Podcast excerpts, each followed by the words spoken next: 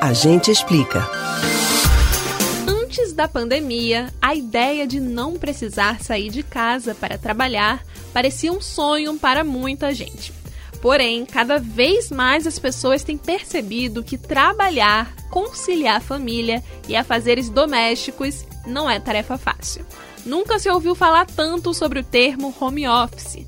De acordo com o IBGE, em pesquisa realizada no fim do mês de junho, 8,7 milhões de brasileiros estavam trabalhando remotamente por causa da pandemia. Esse provavelmente é o seu caso ou de alguém que você conhece. Mas você sabe quais são os direitos de quem trabalha em casa? O que a lei garante? Preste atenção que a gente explica. Antes, é importante esclarecer uma dúvida que muitas pessoas costumam ter. É que home office não é a mesma coisa que teletrabalho.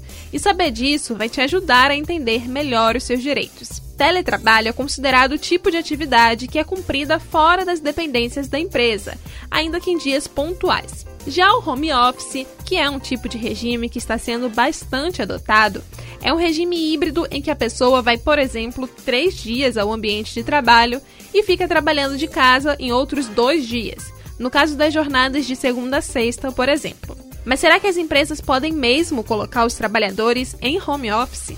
A resposta é sim. A reforma trabalhista passou a regulamentar na consolidação das leis do trabalho, CLT, o trabalho na modalidade home office.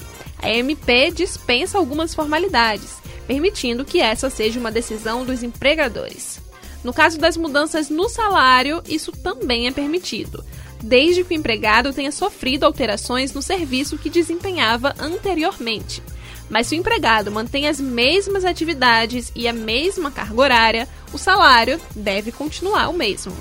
Os intervalos no horário de almoço e intervalos entre jornadas continuam valendo e precisam ser respeitados. Caso o funcionário não tenha equipamento para trabalhar em casa, é dever da empresa fornecer as condições necessárias para desempenho das funções do funcionário. Em caso do empregado ficar doente no período de home office, ele pode e deve proceder da mesma forma que quando ele estava no ambiente de trabalho ele deve buscar consulta médica junto ao médico do trabalho da organização, do plano médico disponibilizado ou do serviço público.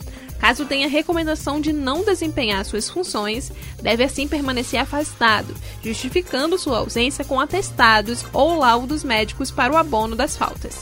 Esse trabalhador receberá os primeiros 15 dias pela empresa e depois será pago pelo benefício do auxílio doença da Previdência Social. Você pode ouvir novamente o conteúdo do Agente Explica no site da Rádio Jornal ou nos principais aplicativos de podcast, Spotify, Google e Apple Podcasts.